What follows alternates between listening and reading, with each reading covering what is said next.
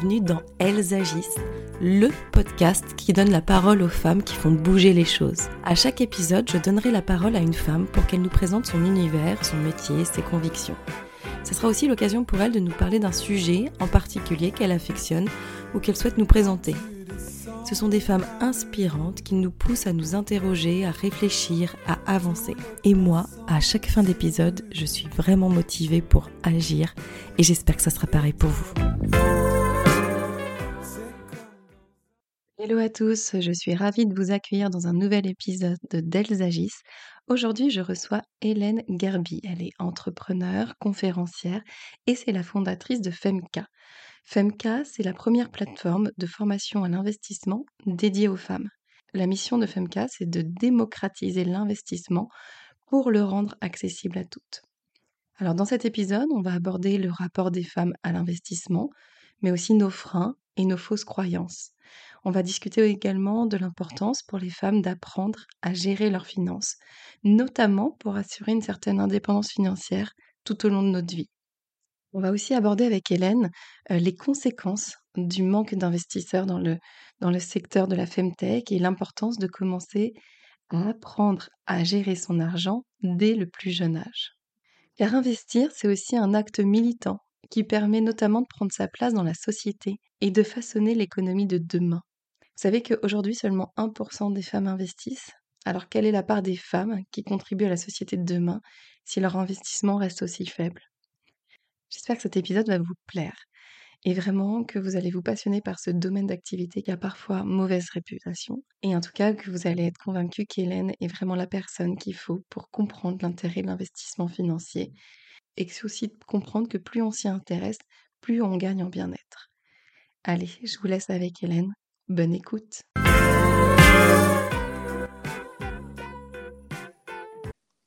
Bonjour Hélène. Bonjour Émilie. Comment vas-tu aujourd'hui? Bah écoute, super, très bien. Euh, c'est la rentrée, mais, euh, écoute, moi j'aime plutôt beaucoup ce moment depuis que je suis entrepreneur. ah oui Tu trouves que tu as un nouvel élan, que ça te donne euh, une énergie peut-être? Oui, bah, on va dire que globalement, j'adore, j'aime beaucoup partir en vacances, hein, mais j'adore reprendre, j'adore retravailler sur ma boîte. Donc il y a plus de plaisir que de contraintes, très clairement. Bon, bah, c'est plutôt pas mal du coup. Hélène, pour commencer, est-ce que tu veux bien te présenter euh, vraiment comme tu le souhaites, mais nous dire personnellement et professionnellement qui es-tu? Mhm. donc, euh, donc, moi, je m'appelle Hélène Gerby, j'ai 31 ans. Euh, donc euh, professionnellement, je suis donc entrepreneur depuis bientôt trois ans maintenant. donc je pense qu'on aura l'occasion de, de, reparler de mon entreprise, mais donc j'ai fondé Femga, qui est dans le domaine de l'éducation financière à destination des femmes. Et en parallèle de ça, donc je suis aussi conférencière sur les sujets femmes et argent, euh, féminisme financier, je, idem, je pense qu'on en reparlera, et, euh, et autrice d'un livre, le premier guide de développement personnel financier. Mhm. Et, euh, et d'un point de vue personnel, eh bien, euh, en, dehors de, en dehors de mon entreprise, j'ai bah, beaucoup de, de zones d'intérêt, à commencer par, euh, voilà, moi j'aime beaucoup l'art, donc voilà, je, je passe beaucoup de temps dans mon temps perso et libre à faire des expos et, mhm. et aussi à pratiquer des activités artistiques, donc c'est un peu les deux pendants nécessaires de, de ma vie. ouais, et puis qui peuvent se retrouver, je pense, sur certains points quand même, l'art et la finance. Oui, complètement. Ça, se retrouve.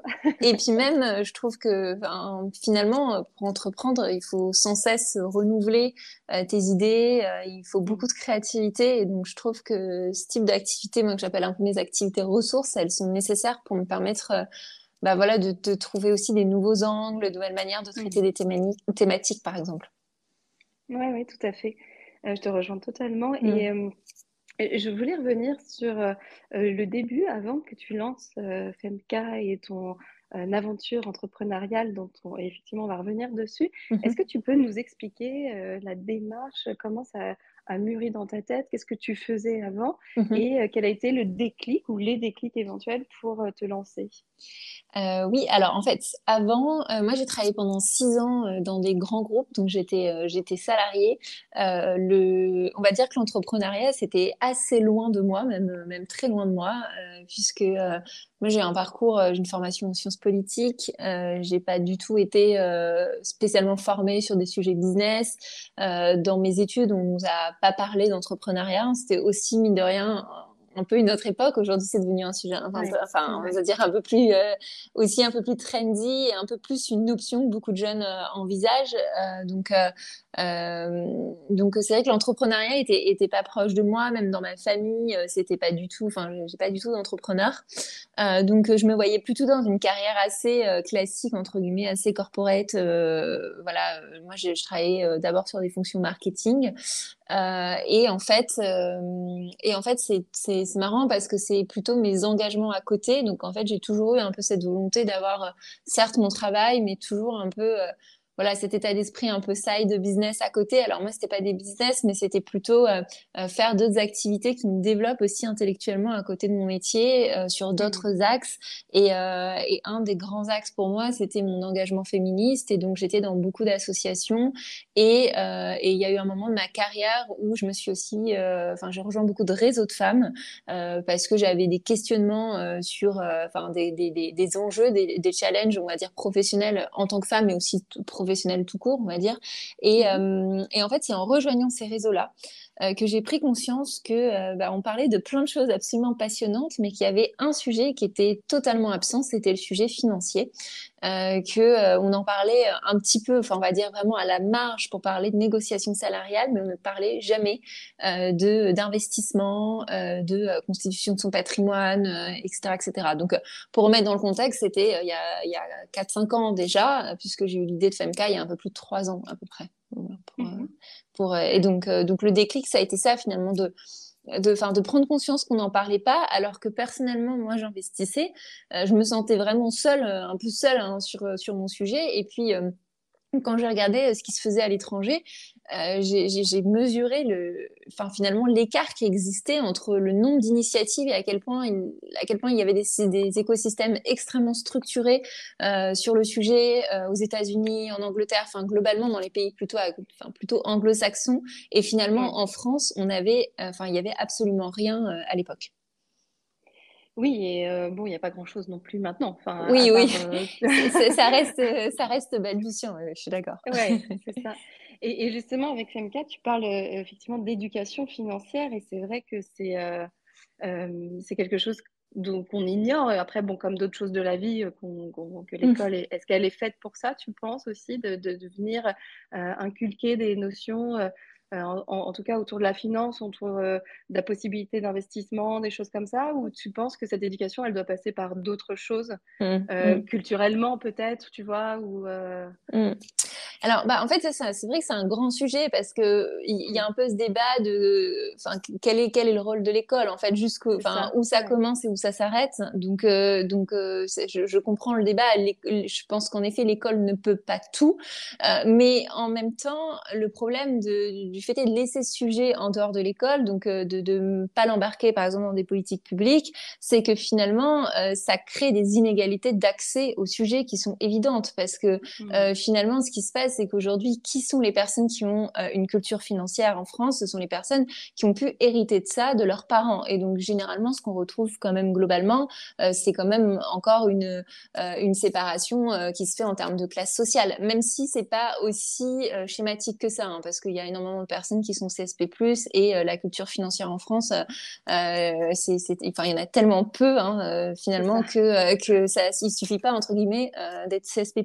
Mais quand même, disons que nous on est des acteurs privés pour faire en sorte de ramener ce sujet-là, et, moi j'ai la conviction que en tant qu'entrepreneur, c'est aussi notre rôle, c'est aussi pour ça que je suis entrepreneur. Je suis là, enfin, je, vois ça comme, je pense qu'on on est capable d'aller plus vite en termes d'innovation que l'État, que la grosse machine de l'État, et donc venir combler des manques. Mais après, je pense quand même qu'il devrait y avoir une, une, dimension quand même euh, euh, de, de, de bah, encore une fois, de politique publique. Et je pense que oui, ça devrait être un rôle de, de l'éducation nationale. Et à minima de venir poser des bases. Parce que je pense qu'on aura l'occasion d'en reparler, mais, je pense que ça va bien plus loin que d'éducation financière. En fait, on se parle de d'une capacité à pouvoir prendre des décisions qui sont aussi de l'ordre de décisions économiques. Et donc, un, un, citoyen, une citoyenne, pour moi, pour typiquement quand on parle de, voter, d'exercer sa voix politiquement, eh bien, l'immense majorité des programmes sont autour d'enjeux économiques.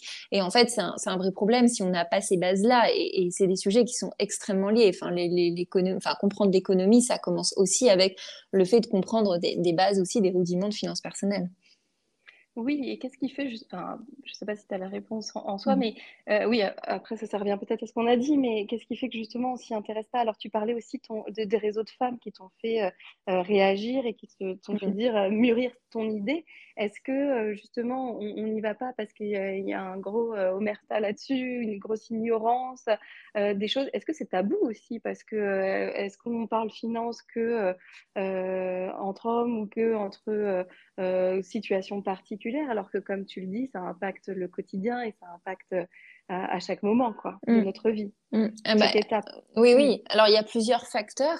Euh, le premier, bah, tu l'as dit, hein, c'est que en France c'est culturel et c'est un héritage culturel euh, qui, qui, est de longue date, hein, héritage judéo-chrétien plus héritage des Lumières, enfin, toute une série d'héritages euh, qui font que aujourd'hui l'argent est tabou et ça c'est un des premiers énormes freins à l'éducation financière parce que une grande partie de l'éducation financière, même de l'éducation tout court, c'est déjà du partage en fait, c'est simplement de pouvoir partager ensemble et apprendre euh, de, autour de soi, de ses amis, de sa famille, etc. Donc euh, sur le sujet financier, finalement, c'est rendu extrêmement complexe à cause de ce tabou-là.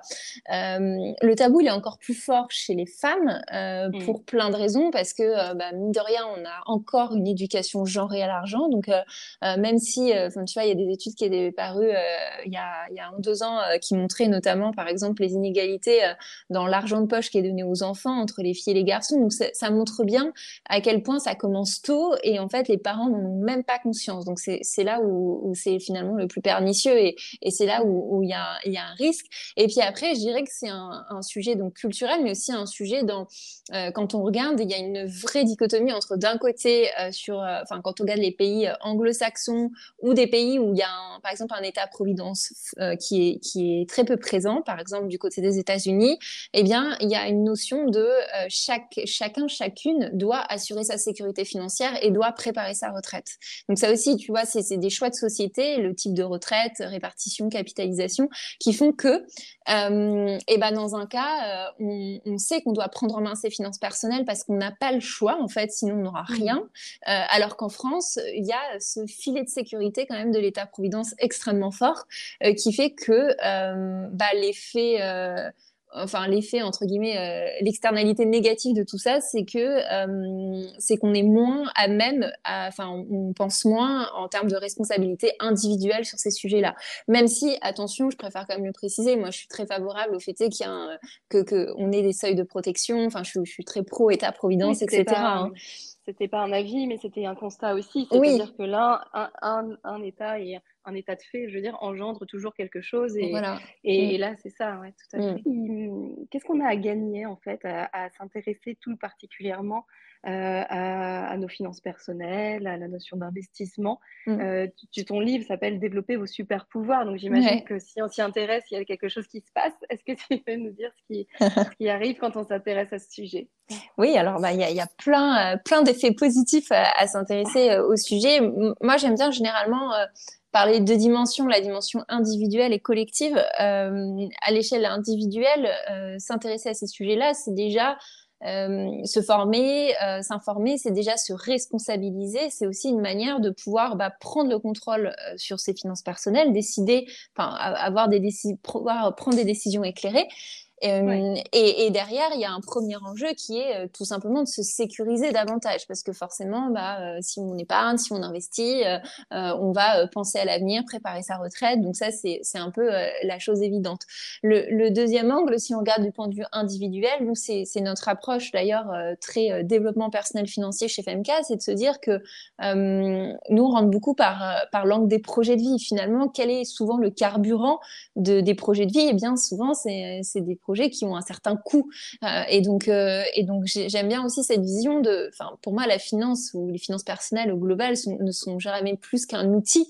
Mais en fait, maîtriser cet outil, c'est aussi se donner les moyens bah, de réussir ces, ces, projets de vie. Donc, donc, donc ça, c'est quand même, c'est quand même un, élément clé. Et puis, si on tire les ficelles de, cette réflexion, si on va un peu plus loin, il y a même une approche qui est de plus en plus, enfin, qui a beaucoup plus, de plus en plus de succès, l'approche de la liberté financière. Hein. Euh, finalement, euh, euh, l'argent pourrait être un outil, un moyen pour nous permettre de gagner en liberté. Et donc, c'est une vision qui est quand même relativement positive de, de ce sujet-là. Et donc, ça, c'est d'un point de vue individuel et puis d'un point de vue collectif. Donc là, si j'en reviens un petit peu à mon sujet, moi, mes engagements de, de finances féministes ou de féminisme financier, je pense que c'est important parce que je ne crois pas qu'il puisse y avoir globalement une égalité femmes-hommes réelle sans égalité financière. Et quand je parle d'égalité financière, c'est pas seulement être payé le même salaire, parce que le sujet est beaucoup plus large que ça. On se parle plutôt de capital et de richesse globale. Euh, donc, euh, donc s'intéresser à ces sujets, c'est aussi euh, euh, c'est aussi euh, éviter que se creuse quelque part un fossé hein, euh, économique dans nos sociétés. Et puis, dernier volet du, de la dimension collective, je pense qu'il y a un enjeu d'impact. En fait, on en parle encore très peu en France parce qu'on a une vision qui est, qui est encore extrêmement négative hein, de l'investissement. mais il faut quand même voir qu'il y a beaucoup de choses qui sont en train de changer et aujourd'hui, de plus en plus d'options d'investissement qui sont à impact, en tout cas, qui permettent de, de, mettre des capitaux dans la bonne direction. Et donc, on aime bien dire avec mon associé que, euh, que investir, c'est comme un deuxième bulletin de vote, en fait. C'est un bulletin de vote économique. Donc, c'est aussi ça, hein, c'est aussi euh, apporter sa pierre à l'édifice de la société. Et, et, et, et c'est ça, hein, quand on devient actionnaire, hein, c'est pouvoir prendre des décisions économiques. Donc, euh, ce volet-là, il est quand même sous, je trouve, sous, sous-estimé, alors que c'est quand même, enfin, c'est, on devrait tous avoir envie, hein, au, à minima envie de, d'exprimer notre voix économiquement. Enfin, en tout cas, c'est, c'est mon point de vue.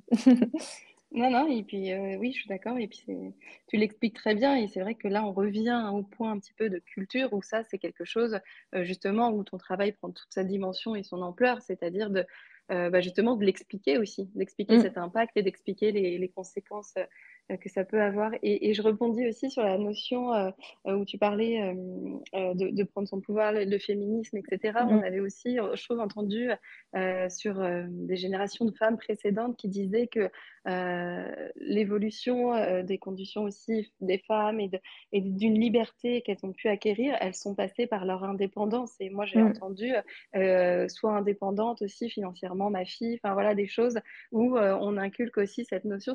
C'était le démarrage en fait. Oui, oui, oui.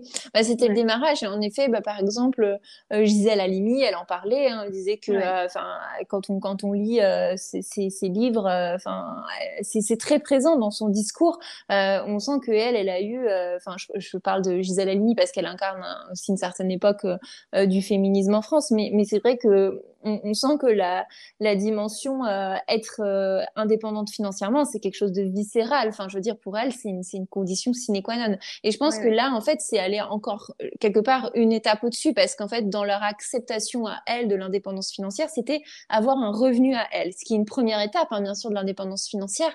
Mais, mais moi, je pense, et je suis pas la seule à le penser, hein, que, que la véritable indépendance financière, elle va plus loin que simplement avoir un revenu à soi tous les mois. mais c'est plutôt aussi avoir un capital à soi et donc euh, un patrimoine ou moi j'aime bien parler de matrimoine aussi euh, parce que c'est important aussi pour euh, la, puissance des mots, hein, la signification, d'avoir un matrimoine à soi qui est aussi un filet de sécurité et pas dépendre de quelqu'un d'autre. C'est-à-dire que c'est c'est un peu la condition de la liberté de pouvoir se dire eh bien je peux quitter ce, ce boulot qui me plaît plus, ce conjoint ou conjointe avec qui je, je n'ai plus envie de rester. Enfin voilà, c'est ici la condition de la liberté, c'est évident. Oui, tout à fait. Et c'est ce que tu proposes donc du coup sur ta plateforme de formation. Euh, qui euh, est-ce que est-ce que tu peux nous la, présenter et, nous expliquer pourquoi tu as choisi cette, euh, ce format aussi pour peut-être plus d'accessibilité ou enfin voilà qu'est-ce qui a, qu'est-ce qui a fait que tu as tu l'as développé comme ça, ta formation mmh.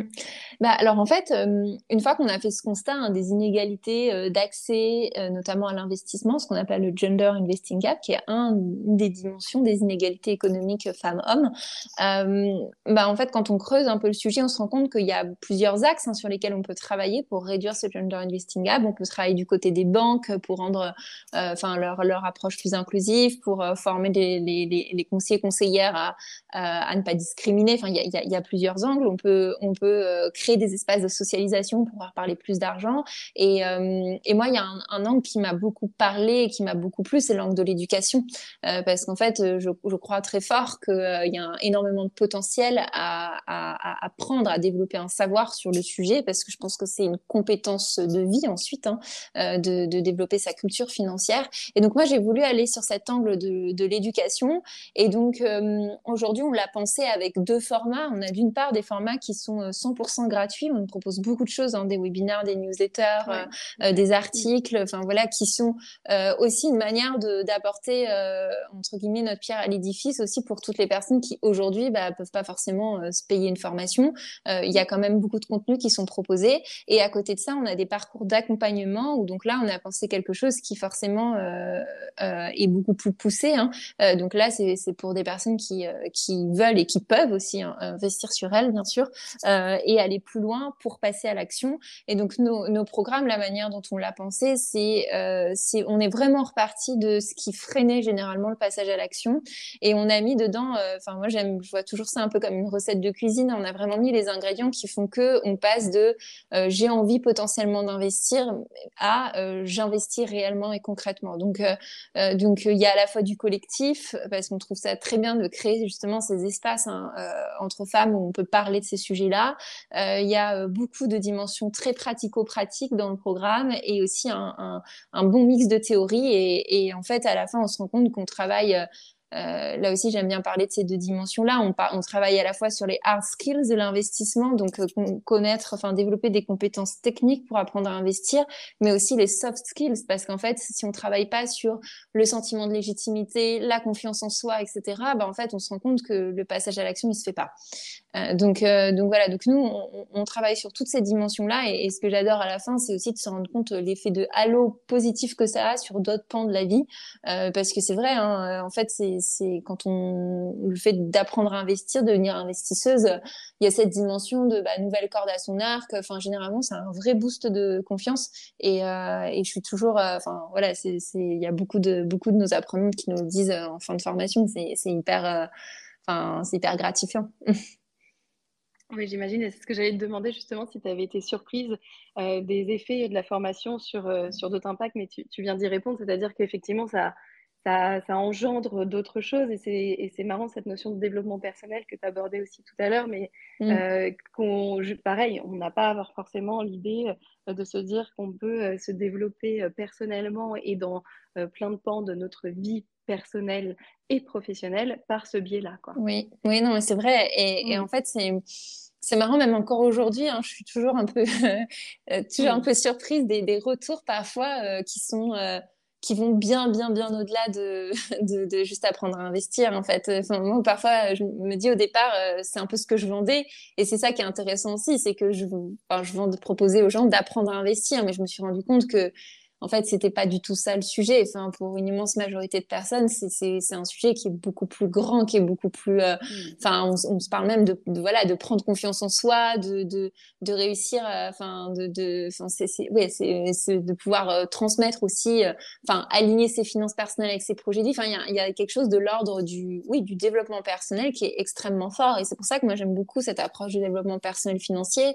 Je parle beaucoup de ça. Je parle beaucoup de bien-être financier. C'est des notions qu'on qui en France, euh, enfin, je trouve qu'en France, on en parlait très très peu. Enfin, moi, je me suis plutôt intéressée aux approches qui existent, euh, qui existent aux États-Unis, et je me suis rendu compte qu'il manquait. Euh, enfin, je trouve ça dingue que quand on parle de, bien-être, on oublie cette dimension-là, alors que par exemple, enfin, je change un peu de sujet, mais mais tu vois, c'est une des sources de, de stress majeur chez les gens et en particulier chez les femmes. Donc donc je pense que en fait, c'est du fait de ce tabou, on l'a mis de côté, alors qu'en fait, euh, je pense que c'est une dimension euh, centrale de nos vies. Hein. On peut pas, on peut pas le, nier sans être obsédé par le sujet. Je pense qu'il faut lui faire une place. Oui, tout à fait. c'est vrai que tu dis bien-être financier. Je pense que je ne l'ai jamais entendu, moi. tu vois, tu dis que c'est peu, mais je crois que c'est pas du tout. Enfin, en tout cas, peut-être de plus en plus, effectivement, ça se développe. Mais euh, c'est vrai que c'est euh, quelque chose qui n'est euh, qui, pas abordé. sur, sur les notions d'action, alors tu es dans Elles agitent, et pour le coup, je pense que tu es dans le bon podcast pour toutes les actions que tu mènes. Est-ce que tu aimerais aussi avoir un un, domaine, alors peut-être un autre domaine euh, euh, que, que, celui de la finance, ou euh, dans la finance un, autre, une autre branche, qu'est-ce que tu aimerais encore qu'il y ait plus d'action, où il y aurait, plus d'action, que ce soit autour d'une loi, des mmh. mentalités ou différents ancrages de la société qui peuvent encore persister? Euh, bah, je dirais dans la continuité, alors c'est pas dans la finance en tant que telle, mais, mais c'est un sujet très proche, c'est le sujet des violences économiques. Euh, je trouve qu'on en parle encore trop trop peu en France, donc euh, c'est un, un de mes engagements moi personnels parce que euh, c'est un, un, sujet euh, de fond quand on analyse, quand on creuse un peu sur le sujet des, violences euh, euh, conjugales, notamment généralement à la genèse, il y a un sujet de violence économique. Et donc c'est très lié à mon sujet, hein, mais, mais, je pense qu'aujourd'hui, il y, a, y, a, encore peut-être enfin, il y a vraiment trop, trop peu d'actions qui sont conduites. Peu de personnes en ont entendu parler. Enfin, je fais des sondages euh, un petit peu autour de moi et c'est assez, euh, assez édifiant. Et même du point de vue de la loi, c'est quelque chose qui est même pas reconnu euh, à proprement parler en tant que tel en France. Donc, donc c'est, et c'est très dur d'aller dire que, enfin, il y a un tabou autour de ça. Hein. Toutes les femmes qui sont victimes de violences économiques, c'est, ça, ça commence tout simplement, enfin voilà, le contrôle simplement de ses dépenses par son conjoint ou sa conjointe, même si c'est globalement plus des hommes qui exercent des violences économiques, mmh. si on regarde les chiffres. Euh, mais rien que le contrôle des dépenses, de poser des questions, ah mais euh, enfin des, des, remarques, ah mais t'as encore dépensé tant, qu'est-ce que tu fais de ton argent, ou euh, jusqu'à des, des, choses beaucoup plus poussées, hein, de prendre les moyens de paiement de la personne ou autre. En fait, ça, ça concerne aussi des femmes, par exemple, qui ont des salaires, des femmes qui sont salariées. Hein. Donc, c'est pas seulement des femmes, parce qu'on est parfois dans un cliché, c'est une minorité de femmes isolées, mères au foyer, qui n'ont pas de revenus. C'est pas du tout le cas. Donc, donc ça, moi, c'est un sujet qui m'engage beaucoup et à terme, euh, j'ai vraiment envie de, faire des choses là-dessus et notamment euh, via le volet de l'éducation financière. Je pense qu'il y a beaucoup de choses à apporter. Euh, alors, ce sera pas apprendre à investir à ce stade, hein, pas forcément, mais c'est plutôt plutôt revenir sur des sur des fondamentaux des finances personnelles et pouvoir organiser ça, par exemple dans des ateliers bah là complètement 100% pro bono et, moi c'est quelque chose qui, qui, m'engage beaucoup. J'ai des concerts qui, qui sont aussi engagés sur le sujet, donc je pense que là-dessus il y a, y a, beaucoup à faire.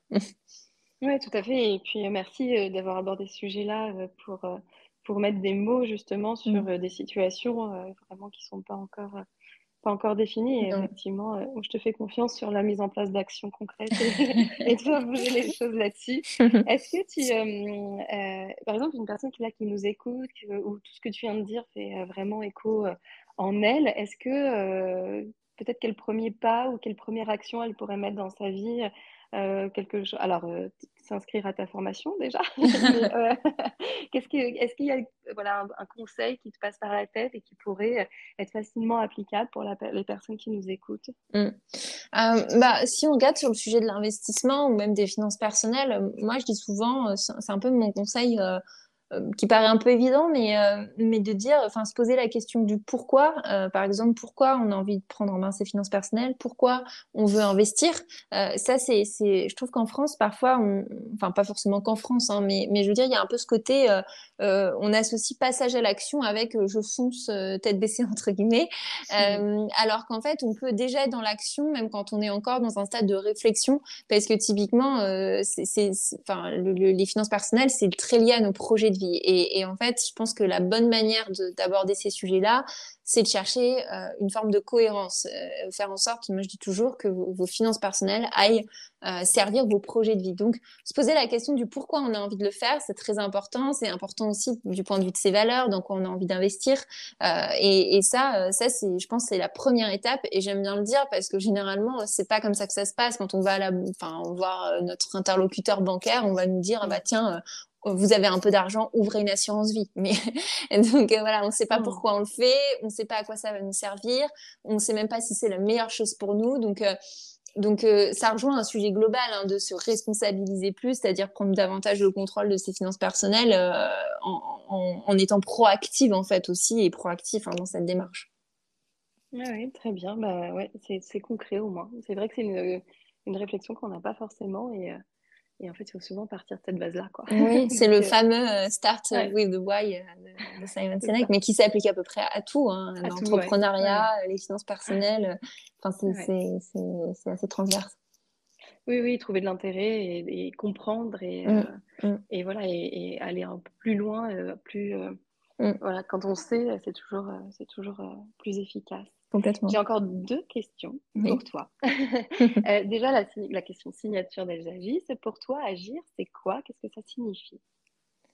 Alors, bah, je dirais qu'agir, moi, je l'associerais quand même beaucoup à l'idée d'être dans le temps présent, parce que finalement, ce qui se passe, c'est que on a beaucoup tendance à être en train de regarder le rétroviseur et analyser le passé, analyser ce qu'on aurait pu changer. Et donc, quand on fait ça, on n'est pas réellement en train d'agir ou à imaginer le futur, euh, s'imaginer le futur bon moment et tout ce qu'on fera. Et tout ça, c'est de l'ordre de la projection, c'est souvent que dans notre tête.